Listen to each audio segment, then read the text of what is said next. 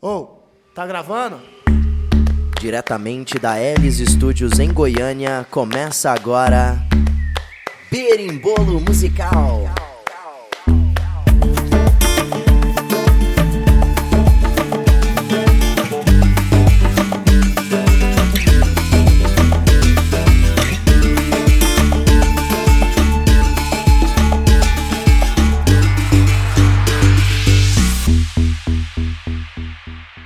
E aí, galera, bom dia para quem tá escutando de dia, boa tarde para quem tá escutando de tarde, boa noite para quem tá escutando de noite, boa madrugada para quem tá escutando de madrugada, que é o correto, é a maneira correta de consumir esse podcast. Estamos indo pro quinto episódio do Berimbolo Musical. Meu nome é MV Calil. Meu nome é Lucas BV. E eu sou o André Alves. E hoje a gente está com um convidado mais do que especial para conversar conosco sobre esse tema. Guido é o nosso convidado especial para falar do tema de hoje, que é o artista independente e as gravadoras em 2019. E aí, Guido, como é que você tá? É, e aí, galera? É, é, um prazer enorme estar aqui com vocês hoje, com a galera aqui do Berimbolo Musical. Para quem não me conhece, eu sou o Guido. Para quem me conhece, eu sou o Guido também. Espero que a gente possa estar trocando uma ideia massa hoje sobre esse assunto que eu tenho certeza que aflige muito a cabeça dos músicos independentes hoje não só dos músicos, né? Tem muitos curiosos que nos ouvem, muitos produtores e tudo mais, que querem saber como funciona, ou pelo menos da perspectiva de quem passou pelos dois lados, que é o caso do Guido e é o que a gente vai conversar aqui hoje, é, é importante a gente entender essa dinâmica, a importância das gravadoras Uh, e como a música é moldada hoje em dia, os artistas são moldados hoje em dia nessas novas formas de consumo que a gente tem. E hoje tem um case especial porque nós vamos entender o processo com quem já passou pelos dois lados, o independente e agora está na gravadora, que é o Guido. Acho que vai ser bem interessante para todo mundo, não só para os nossos ouvintes, mas para a gente também.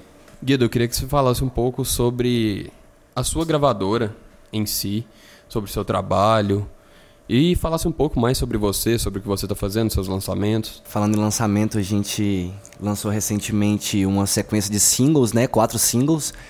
É, encerrando o último agora com Leva Tudo Que Quiser. O primeiro foi Não Vai Embora, depois a gente lançou Me Pediu Pra Voltar, Fica Mais Um Pouco e finalmente Leve Tudo Que Quiser. Foi uma experiência completamente diferente de, de, vamos dizer, tudo que eu vivi na minha vida, porque quando você está no, no cenário independente você enxerga a música de um jeito, a partir do momento que você entra no, numa gravadora, você começa a enxergar a música num âmbito nacional. Não que isso não aconteça, obviamente, né, no independente, mas quando você está sem, sem gravadora, parece que você tem que fazer as coisas por você e para você, sem, digamos, uma meta estabelecida. A não ser que a mesma tenha sido estabelecida por você. Com gravadoras, não. Com gravadora é diferente, né? E aí, a gente lançou quatro músicas, como eu disse, foi um processo muito novo para mim, porque o método de produção, o jeito como as músicas saíram foi completamente diferente do que eu estava acostumado. E, e, é um processo de, de descobrimento, né? A gente que é músico sabe que cada single que a gente lança, a gente está querendo sempre mostrar mais como a gente é e etc. Mas o que, que você achou desse processo? Que é diferente do que você estava acostumado, mas assim, foi algo que foi bom? Foi algo que foi ruim? Como é que foi esse choque? Foi bom, foi bom. Eu acredito que toda mudança ela é complicada, né? Não digo só no, no, no quesito musical, mas em tudo na vida. Comigo foi bom. Teve os momentos ruins, obviamente, ansiedade, é, passa muita coisa pela cabeça. E isso acontece com a maioria de nós, né? Mas é demais, a pressão bom. deve ser muito diferente, né? Sim, mas o aprendizado é, é, é incrível. A maneira de enxergar as coisas mudam completamente. Qual foi a diferença que você mais sentiu? É, a forma como as músicas saíram, é, a forma como a divulgação saiu. O que, que você sentiu de diferença de, do independente para a gravadora? O alcance que, que me gerou, né? Digo no quesito até de números mesmo, sim, reconhecimento. É, isso foi uma coisa que eu sempre tinha em mente, mas depois disso meio que se consolidou, né? Agora vale ressaltar que não um artista não precisa necessariamente ter uma gravadora para conseguir chegar em, nessas metas, bater as metas de streams, né? O artista pode conseguir isso por si próprio. Só que ao mesmo tempo que não é necessário, não é desnecessário ter uma gravadora, né? Ele, é, o, não faz mal nenhum, né? É, não faz mal nenhum. Os processos são bem mais fáceis, né? Sim. Tem uma organização e tal. Sim, e, mas é importante ressaltar também que é, é muito bom você ter uma gravadora desde que a mesma não interfira no seu processo criativo. Isso é muito importante. Era exatamente o que eu ia te perguntar agora. Porque, tipo assim, a gente escuta muito artista falar: ah, não, a minha música eu tinha pensado ela de uma maneira, só que aí chegou no, no produtor ou no pessoal lá de cima e eles falaram que não dava pra lançar assim, que não era essa ideia que eles tinham. E você tem que aceitar porque acaba que você tá trabalhando pra eles também, do mesmo jeito que eles trabalham pra você. Sim. No seu caso, você não sofreu com isso? Como é que foi?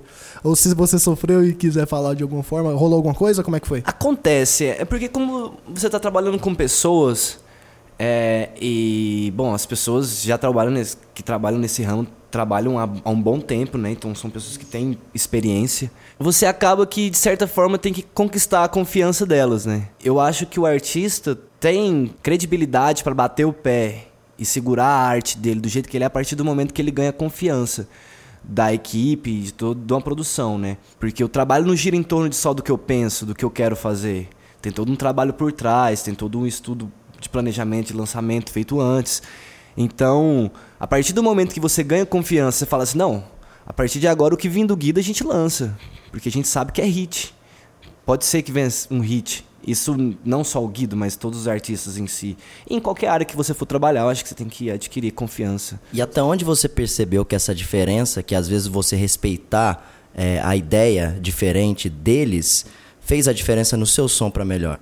Faz diferença porque é como se a gente colocasse um quadro de, de arte pra gente pintar e uma, a mesma arte fosse pintada por vários pintores. Não é uma obra só sua. Vão ser traços e detalhes que outros produtores vão colocar. E isso pode chamar atenção em determinados lugares ou pontos da música que você não chamaria se fosse só você trabalhando, entendeu? Acontece esse, essa, essa mudança no processo criativo, né? Mas como eu disse, a partir do momento que você ganha confiança, e eu tô passando por isso agora, né? Vivenciando isso. Agora o próximo trabalho já vai vir com a cara mais minha do que foi os outros lançamentos, né? Até porque vai haver uma sinergia maior entre você e os produtores, você tá entendendo a ideia deles sim, e vice-versa, Sim, né? sim, A gente também conversou a ideia de, de eu poder produzir aqui em Goiânia algumas músicas também com o Lucas, né? Que, por sinal, é um dos melhores produtores aí que eu já conheci. Fico lisonjeado. Isso é verdade, é verdade. Então, é, só para deixar claro, o Guido tá hoje assinado com o Midas, que inclusive quem é o dono do Midas é o Rick Bonadio, que a gente trouxe no nosso, no nosso segundo episódio. E não é só a gravação em si que uma gravadora toma conta hoje em dia, são vários processos, né? É um planejamento estratégico, é o marketing, a- o vestuário, o visual. Todo, todos esses fatores começam a contar e a própria distribuição da música e o planejamento para a distribuição da música fica por conta dessas pessoas, né? É bom deixar isso claro que o papel de uma gravadora vai muito além de gravar. E abrindo um- uma observação sobre isso, talvez esse, esse seja um dos pontos. É, ponto para gravadora, a organização. Às vezes o músico independente, me corrija se eu estiver errado, ele fica muito perdido o que eu faço agora, como eu faço, quando eu faço. E talvez a gravadora te dê esse caminho mais certo, e talvez até por isso as visualizações são maiores. Claro que também tem o peso da gravadora, mas também, né? Sim, sim, a organização é, é fundamental, né? É, tanto que é, a gente vê artistas independentes que fazem sucesso e geralmente são artistas com todo um, um contexto artístico muito bem organizado, né? Os caras não só gravam bem, mas você vai olhar, os caras têm um, pô, um planejamento de marketing, os caras têm, pô, os caras divulgam a ideia deles bem, vendem bem a ideia deles? Tipo, desde a, a imagem, a forma como eles vendem a imagem também em si. É, mas sim, é um ponto positivo da gravadora, né? A organização, aquele contato próximo, aquele pitching com as playlists. Fora também a, a convivência com outros músicos grandes, né? Isso, isso é fundamental quando você tá num estúdio, porque tem cara ali que já ganhou Oscar, o Oscar, ó. que já ganhou, Oscar também, que já ó. ganhou Grammy, já ganhou Grammy Latino, já ganhou, pô, já ganhou disco de ouro, disco platino, disco de safira, não sei se existe, eu sei, óbvio que não existe. Mas assim, é muito bom essa convivência e a, a, a organização é fundamental. Por mais que às vezes a gente também tem que estar conversando, porque são vários artistas, não sou só eu, eu não sou o único artista da gravadora. Então eu tenho que falar, ó, eu queria fazer isso, tal, eu acho que seria legal a gente vender uma ideia assim, tal, a gente poderia criar uma imagem desse jeito, pô, eu gostei disso, saca? É sempre conversado. Eu tenho uma pergunta pro Guido que é que eu acho que é pertinente para as pessoas que estão começando no ramo artístico. Eu queria saber como é que como foi o processo de passar de música independente até chegar a uma gravadora, que foi preciso, o que você fez para chegar a uma gravadora, como foi esse processo? É, é engraçado, porque dois meses antes de eu ter um contato com a galera lá de São Paulo, lá com o Rick e o pessoal da, da Midas, do Midas, é, eu tive um sonho que eu topava com ele, ele curtia meus vídeos e foi muito engraçado porque dois meses depois eu tava lá. Eu participei de uma audição num, num workshop dele e, e ele curtiu muito meu som. Inclusive foi a música que o Lucas produziu antes do dia clarear. E aí passou duas semanas, ele me mandou. Brabíssima, brabíssima, brabíssima. Sonzão pra quem nunca escutou, vai no Spotify, escute, sonzão. Antes Vai do ter, dia muito, clarear. É. vai ter muito guida nessa playlist. E aí, aí a gente foi e ele passou duas semanas, ele me seguiu no Instagram, me mandou um, um direct falando que tinha curtido muito minha música, que tinha amanhecido cantando ela. E que as outras eram também muito boas e que queria marcar uma reunião comigo lá. A princípio foi um choque, né? Eu falei, nossa, pronto, minha vida mudou, saca? Da água pro vinho. Aí com o tempo você vai vendo que não é assim, né? A, a etapa até chegar numa gravadora, ela é um pouco grande, vamos dizer que é confusa. É, o artista tem insights de realidade muito grandes, assim como eu tive, de ver aonde eu tava, para onde eu queria ir. Percebi e me foi dito, me foi passado que é necessário ter um investimento, e isso acontece porque dinheiro não dá em árvore, nada de graça, né? Então precisei ir atrás de investimento, mas a gravadora me ajudou porque foi mais fácil conseguir investidores com a label da gravadora por cima, eles autorizando usar a label para conseguir o- investidor do que eu chegar sozinho, né? E aí depois que tudo isso deu certo, eu comecei a gravar lá no Midas. Eu me espantei muito com o estúdio porque o estúdio lá é cabuloso. É, parece, parece estar em um estúdio, sei lá, em Los Angeles, saca? É um trem muito sensacional. E aí você com- começa a conviver com gente que, tipo, tá lá há anos, há décadas, sabe? E aí é bom. Perfeito. E aí você desconstruiu aquele, aquele imaginário, né? Porque o músico, talvez o músico independente tenha aquela coisa, fui pra uma gravadora, é só, só alegria, aí você vê os desafios, você vê que não é bem assim, que você tem que trabalhar até mais. Claro É. que você pensaria, mas você nunca quer, parece que você não quer pensar que você tem que trabalhar mais. É, Né? existe muito isso no inconsciente, aparentemente, dos artistas, em que Total. ainda hoje se sonha em entrar numa gravadora é, como se fosse a meta. A partir dali é sucesso garantido, é, quer dizer que você vai ter todo o retorno que você sonhou e na verdade não, é só mais uma etapa do processo e inclusive hoje uma opção que se faz. Talvez até pela forma como a música funcionou no passado, né? A gravadora era Exato. um. Cheguei na gravadora, acabou, né? Exatamente, exatamente. Mas assim, cara, eu- se eu puder aconselhar os artistas que estão ouvindo aí, eu. Igual eu disse, a gravadora, ela é. Ela é necessária, saca? Ela não é necessária, 100% necessária, mas não é desnecessário também. Se você não, não teve nenhum contato com gravadora ainda, agora, principalmente na virada do ano, em 2020, do jeito que tá a informação, do jeito que estão as mídias sociais, cara, se você ficar esperto e entender como funciona o mercado e o business musical, você vai conseguir se destacar. Saca? É igual eu falei, não é desnecessário. Tem- é muito organizado, me deu uma visibilidade muito grande. É, a minha, as minhas músicas, tipo assim, passaram das, das barreiras que eu tava pensando em números, sabe? E é, é- é- é importante, mas se não tiver também, você pode fazer seu trabalho do mesmo jeito. Não é Então o que o Guido tá prometendo é em 2020 ter o hit do carnaval, é isso mesmo, entendi certo? Sim ou não? É, não, eu tô fechadão aí com um trio elétrico lá na Bahia. É, eu, eu descobri que agora eu vou virar cantor de, de axé. Aí depois de uns tempos eu vou passar um pouco mais do, dessa onda musical do axé e vou me converter ao jazz. Vou migrar pro jazz. Pô, bota fé, o Lucas vai ficar feliz com isso. É, com jazz eu vou. É. é demais. Pra quem não conhece o Lucas, o Lucas é um exímio fã, o maior fã possível de Axé Music. Eu, eu acho que isso é importante salientar, já que as pessoas não entendem muito o nosso gosto musical e algumas pessoas já perguntaram. E, tipo assim, eu acho que a principal característica do Lucas que vocês têm que saber, além dele ser um bom produtor, é que ele é o maior fã de Axé Music e pagodão baiano que tem. Então, se você conhece alguém que quer gravar Axé Music, pagodão baiano, o Lucas é seu cara.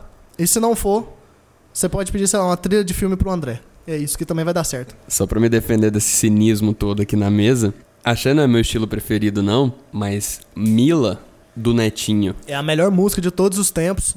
Mentira, é a segunda. A melhor música de todos os tempos. Eu vou deixar vocês pensarem. Então, depois desse momento de diversão, é, eu acho que é interessante trazer uma coisa que o Guido falou ali no final, que é essa questão dos números, de alcançar. Porque hoje em dia a música está sendo consumida de uma maneira muito diferente, né, velho? Por exemplo, Spotify, qualquer pessoa pode, com o mínimo conhecimento, consegue chegar a colocar música no Spotify. É, YouTube, não precisa de muita coisa. E isso pode ser alguma coisa bem orgânica, né? A, esse consumo hoje não necessariamente é depende das gravadoras, do pessoal que tem dinheiro. É lógico que ajuda. É igual o Vitor já falou, você reforçou agora. Mas, por exemplo, é diferente, né? A gente está vivendo num, num, mundo muito dinâmico que a música tá nas nossas mãos, sabe? Por exemplo, esse episódio é primordialmente no Spotify, sabe? O nosso programa é primordialmente no Spotify. E isso, se a gente pensasse alguns uma década atrás, não seria possível esse acesso tão fácil a esse tipo de conteúdo. Exatamente. É... Quem consome podcast há mais tempo sabe que há não muito tempo atrás era necessário baixar em sites um podcast, você colocar no seu MP3, ele enchia o MP3 inteiro para você ouvir no trabalho. Então, assim, as pessoas que consumiam podcast há um tempo atrás tinham essa dificuldade. Com a música foi da mesma forma. Mas hoje, realmente, a gente já falou muito sobre a democratização da música e o acesso que ela tem hoje em dia. É, desde o MySpace, que as pessoas usavam muito, e muitos artistas foram descobertos ali. A Lily Allen foi ali, o Sean Kingston foi ali. Vocês tinham perfil no MySpace? Porque eu tinha, velho. Não, eu não cheguei a ter, não. Eu peguei só o Orkut e depois eu fui pro Facebook direto. Meu divino, minha foto de avatar era literalmente uma foto minha azul. Eu pintado de azul com efeito. Eu não quero falar sobre isso. Eu acho que devia ser maravilhoso. Acho que combina. A minha primeira banda, eu tinha 16 anos de idade, eu só entrava no show porque eu era, eu era menor, né? Tinha MySpace, então. Tinha MySpace já? especial no coração aqui. Pois é, e aí o MySpace, por exemplo, já foi uma puta revolução ali. A gente baixava música em programa pirata, gravava em MP3 e isso, assim, a gente já fazia nossos próprios CDs, fazia nossas coletâneas, que antes dependiam de gravadoras para fazer uma coletânea. Por exemplo, muita gente comprou trilha de novela pela coletânea ali, né? E as gravadoras decidiam quais músicas iam juntos e tal. E aí a gente começou a ter acesso a essas músicas e começou a fazer os nossos próprios CDs. Com isso também as bandas começaram a fazer os próprios CDs em casa. De alguma forma ou de outra gravavam e colocavam ali e distribuíam em show. Cara, uma lembrança legal que vai linkar com isso aí. A minha primeira banda de som autoral foi em 2007. Uhum. Eu tinha menos que 16 anos. É, a gente gravou em Itaberaí num estúdio, um home studio que era muito arcaico, mas já dava para gravar. E a gente usou um site que era antes do MySpace, chamava Palco MP3, era brasileiro. Então era, era tipo isso, era lamentável. Mas assim, é isso. Começou, a gente viu pessoas de, de Porto Alegre vendo nosso som, de São Paulo, do Rio. A gente ficava maluco. Como é que pode isso, sabe? O Arctic Monkeys, eles. A, a banda lançou as músicas de graça na época. Eles não eram famosos, obviamente, e os poucos fãs que eles tinham na época pegaram aquelas músicas e colocaram no MySpace também. E aí eles conseguiram um contrato com gravadora, conseguiram primeiro uma repercussão, obviamente, conseguiram começar a lotar show, fizeram sucesso pela internet e depois conseguiram um contrato com a gravadora. Uh, a questão é, a gravadora sempre massificou, sempre conseguiu atingir públicos maiores. Só que com essas novas mídias a gente consegue, por conta própria, ter um acesso a pessoas e lugares do mundo que a gente não imaginava. E é interessante a gente trazer esse tipo de análise para cá, justamente para entender como é consumido a música hoje. É muito diferente. Hoje todo mundo usa streaming. Se não usa streaming, se não paga por um, ouve no, no YouTube está tudo disponível lá também. Então, assim, todo mundo tem acesso à internet e isso facilitou demais o consumo da música. Inclusive, massificação da música também, que foi uma coisa que a gente trouxe com o Vitor aqui naquele episódio. E a forma como a música passou a ser monetizada. CD, a venda de CDs antigamente, né? E eu lembro que é, eu via notícias, os caras, meu Deus, acabou. As gravadoras vão. Claro que elas vão se adaptar, mas os caras ficaram preocupados, né? Que claro. Acabou, acabou. Eu acho que as gravadoras também entenderam como estava funcionando o processo orgânico e o processo da galera independente e começou a surfar nessa onda também. Hoje em dia as gravadoras é, não são mais as únicas detentoras da, do conhecimento é, do mercado musical, mas eu acredito que eles deram uma aprimorada, né? No, no, em todo sentido, no âmbito de marketing. Eles profissionalizaram o negócio, talvez, é. né?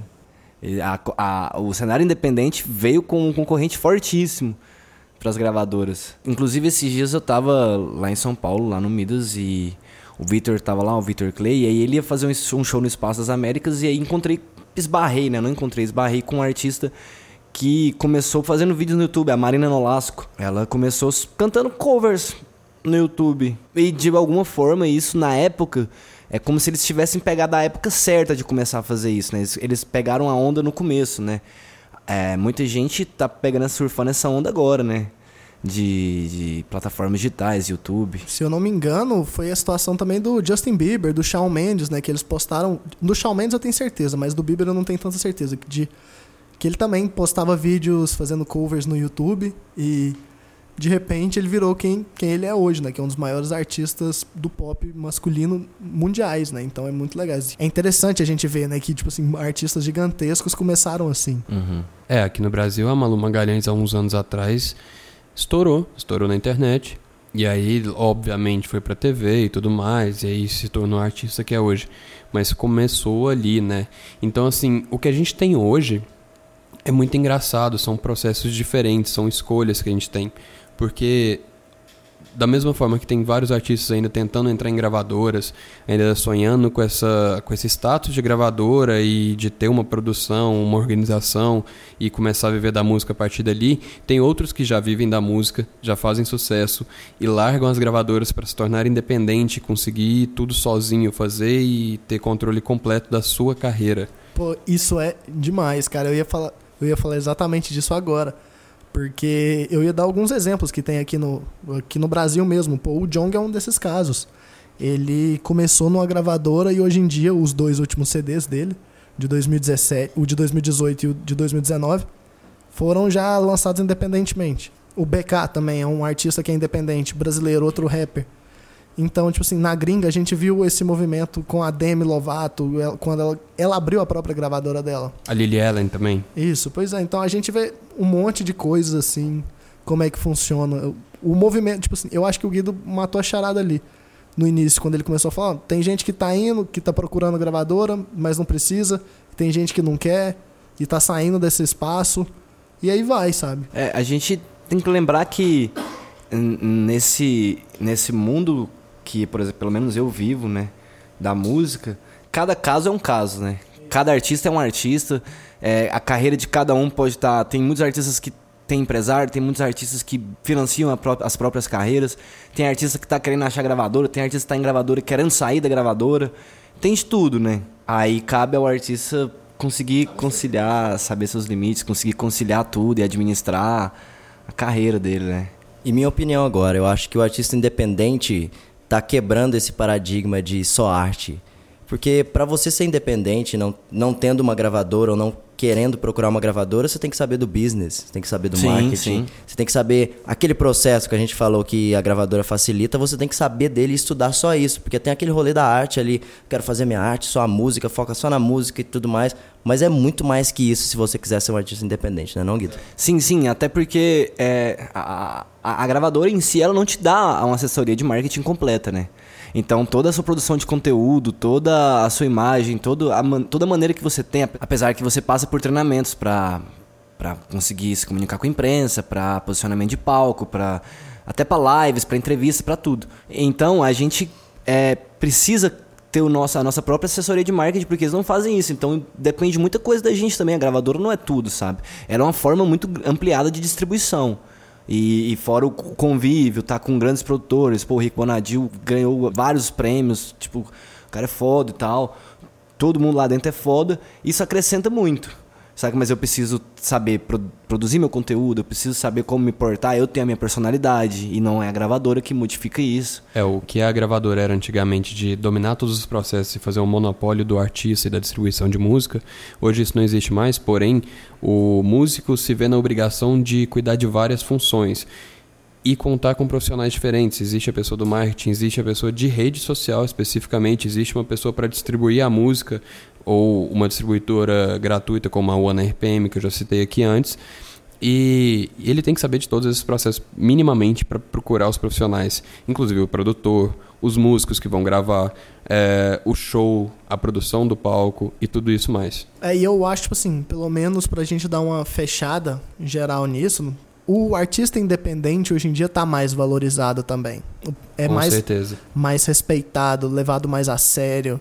Tanto é que, igual a gente citou já em episódios anteriores, o caso do, do Chance the Rapper sendo o primeiro rapper, o primeiro artista a ser indicado ao Grammys e era um artista independente, sabe? O primeiro artista independente a ser indicado ao, É, o ao Grammy abriu a possibilidade de artistas independentes entrarem como indicados por causa do Chance the Rapper. Isso, e ele ganhou, inclusive, no ano que ele foi indicado. Ganhou o melhor CD de rap, melhor artista revelação, então mostra um respeito maior e eu acredito que isso tenha. Que isso seja até interessante para os artistas mesmo. É você fala, revolucionário, né? É demais, porque você olha e fala, tá, dá pra fazer 100. Exato. Não tô falando que vai ser fácil nem nada, mas, pô, olha e fala, pô, o cara deu conta, agora vai ser mais fácil. O, o problema é sempre o primeiro. É, só que é importante entender também que não é fácil. Abriu o precedente, abriu o precedente. Mas agora você vai ter que correr atrás de muita coisa sozinho. E mesmo tendo gravadora, você vai ter que cuidar de muita coisa da sua carreira por conta própria. Chega, chega aí um, um momento em que o artista, ele não pode mais ser só artista.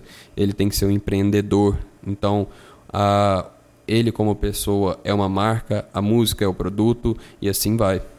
Pô, e falando de marca, produto aqui, nós temos dois artistas aqui, um que tem gravadora e um que é independente. Eu queria saber pra vocês como é que foi esse início de carreira, como é que foi esse o, o beabá mesmo, como é que foi a correria, se é, o, no caso do Guido, se ele estava procurando uma gravadora mesmo, como é que ele estava, em que estágio da carreira musical dele que ele estava. E a mesma coisa pro André, como é que é essa vida do esse dia a dia de marca, esse dia a dia de ser um produto também, como um artista independente e talvez aqui até aqui em Goiás, né? Porque o Guido, ele alcança um público maior, mas aqui pro André, por exemplo, como é que funciona isso? Eu vou começar porque como eu sou independente, ele já está na gravadora, vamos por, vamos por partes.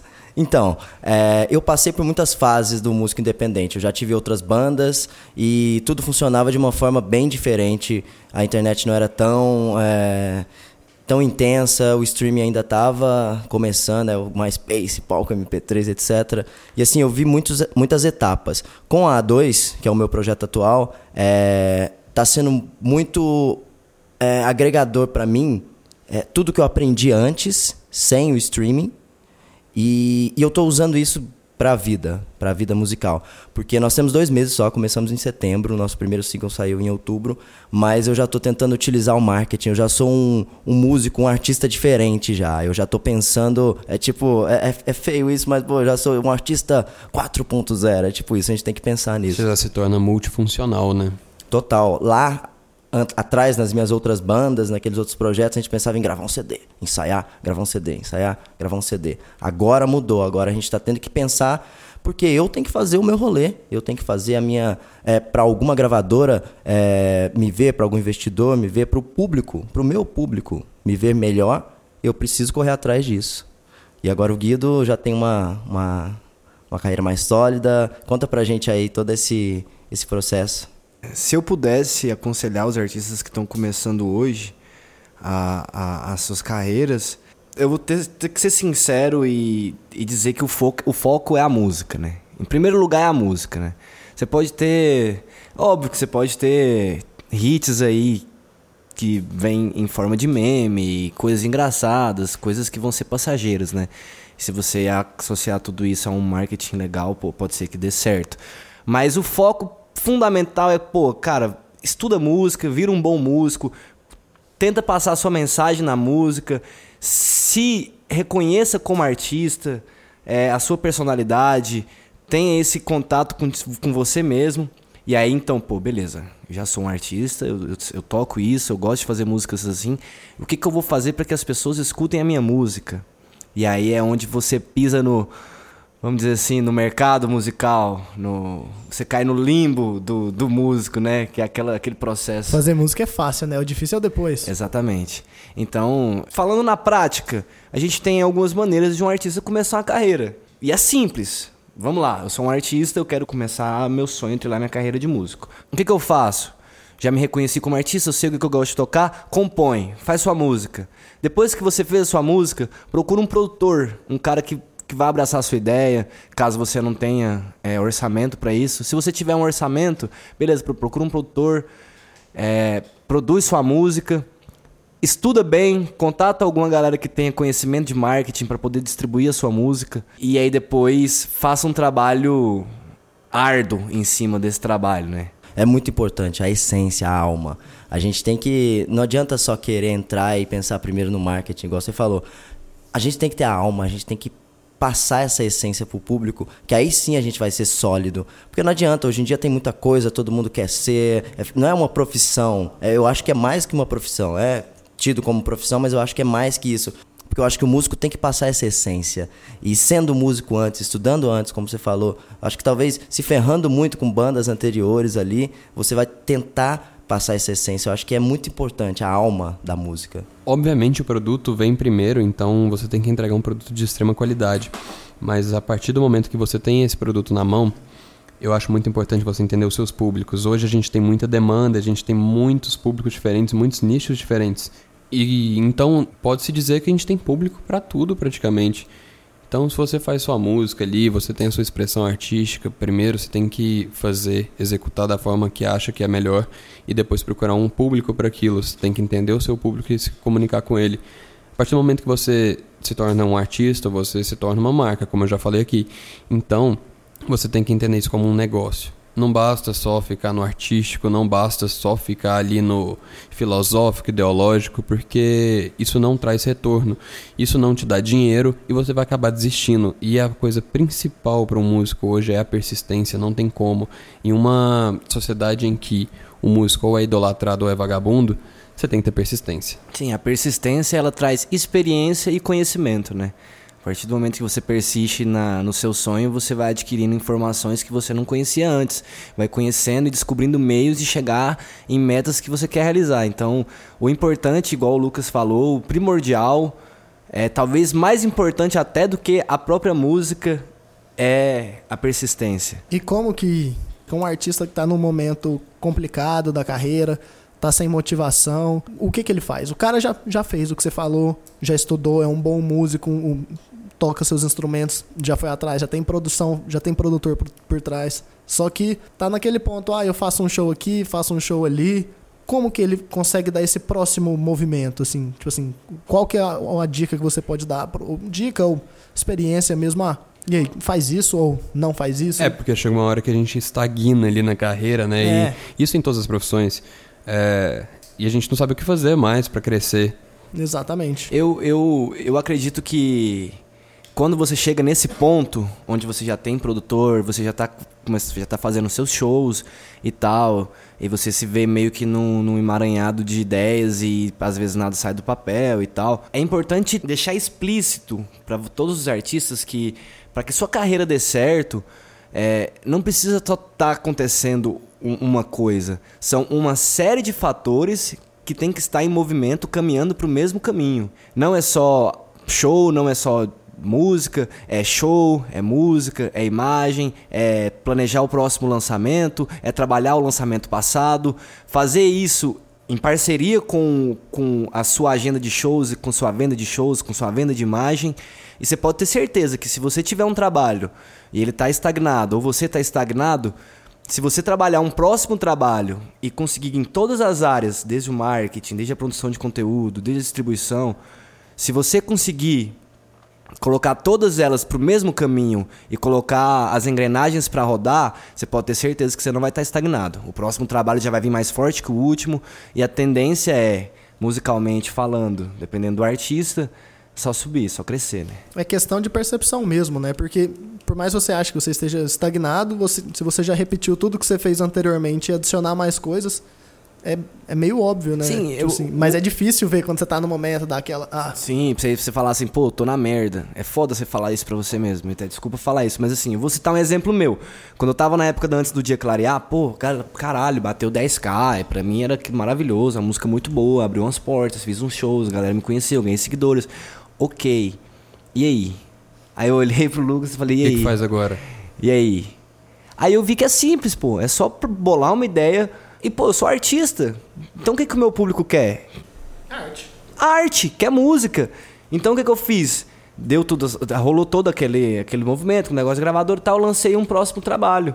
Depois que eu lancei o outro trabalho, o trabalho bombou, vamos dizer assim, e aí me abriu mais portas para fazer mais shows, para conseguir. Aí, pô, conheci mais gente, já comecei a imaginar a imagem do próximo, do próximo single. E, pô, beleza, lancei um single agora. Pá, trabalhei, pá, deu retorno fudido, fiz altos shows. Estagnei de novo. O que, que eu faço? Trabalho um próximo. Faça um próximo single, trabalha uma próxima música, single, álbum, EP, o que você quiser. Só não fica parado. O artista às vezes não vê como uma profissão. Sei lá, o profissional trabalha toda semana, todo dia uma coisa, e aí ele não vai parar nunca. A gente pensa que lançou uma música e tem que ficar esperando ela estourar. Sim. É só continuar trabalhando, é só continuar fazendo que as coisas vão crescendo, seu público vai crescendo pouco ou, ou muito rápido ou devagar, mas vai crescendo. Vai crescendo. A única forma de sair da estagnação é continuar trabalhando. A diferença do trabalho artístico é que ele é frustrante no final das contas. Então você envolve uma paixão ali e quando ela não dá o retorno esperado, você se frustra. Mas em qualquer profissão, cara, você tem que trabalhar cotidianamente, todos os dias e persistir naquilo. É, só um adendo nesse assunto. Existem outras áreas também, fora palco, que você pode mexer com música e fazer sua arte. Tem muita gente que faz música para internet só e, e, ganha dinheiro com isso.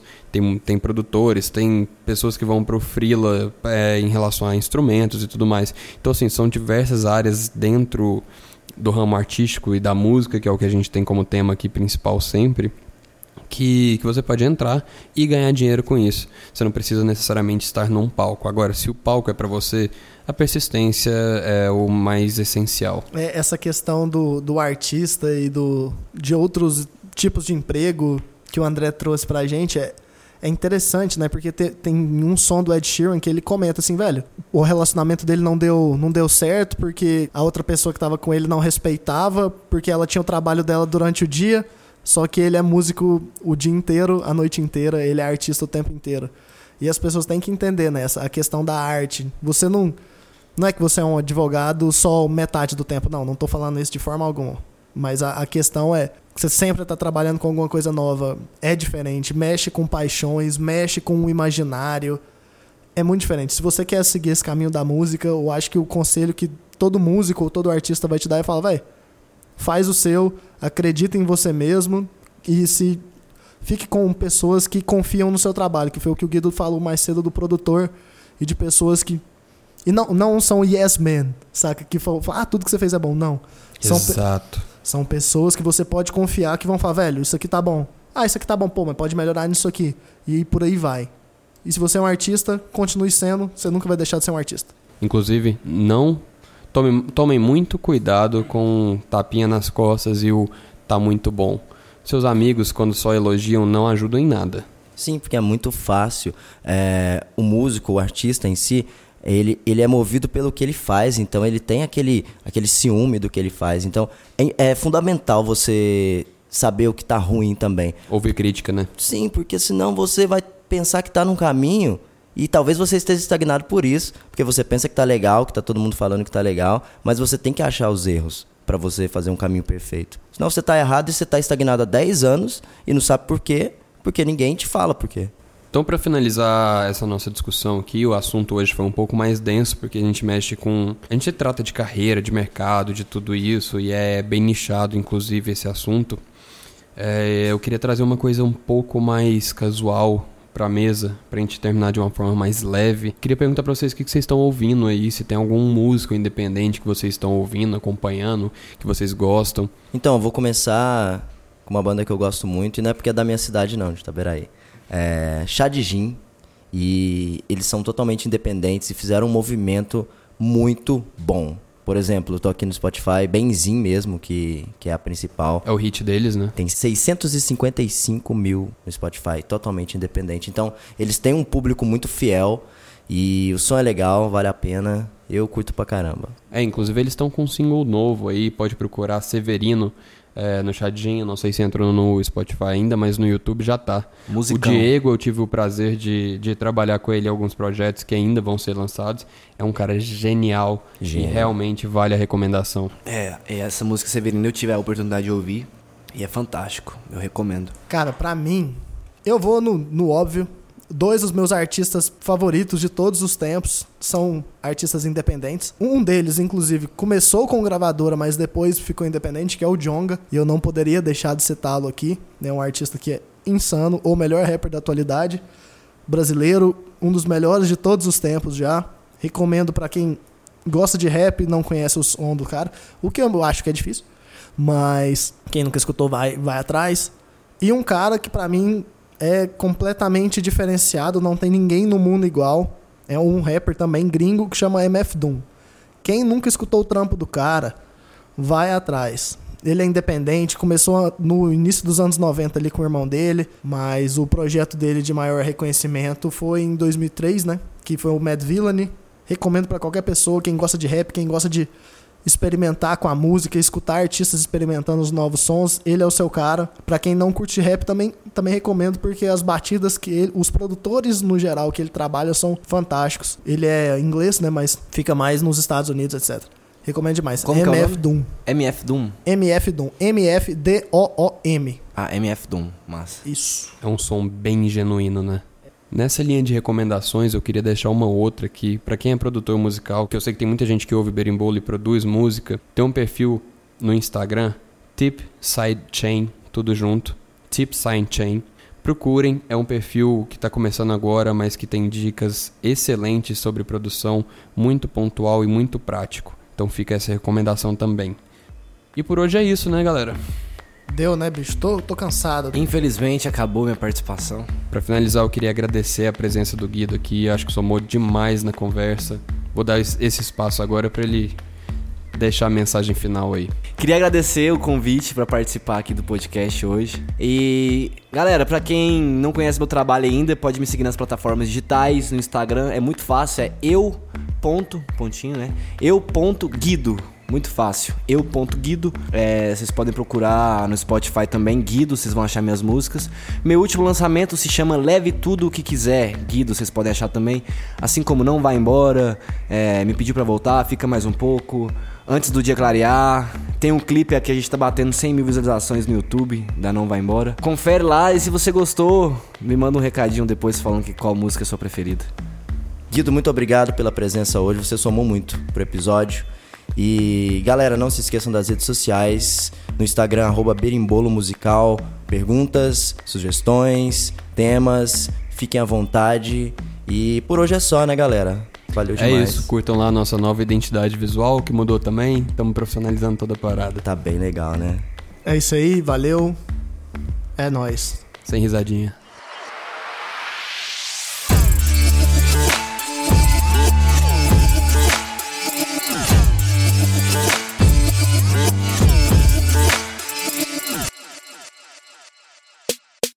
Este podcast é produzido e editado pela Elis Studios.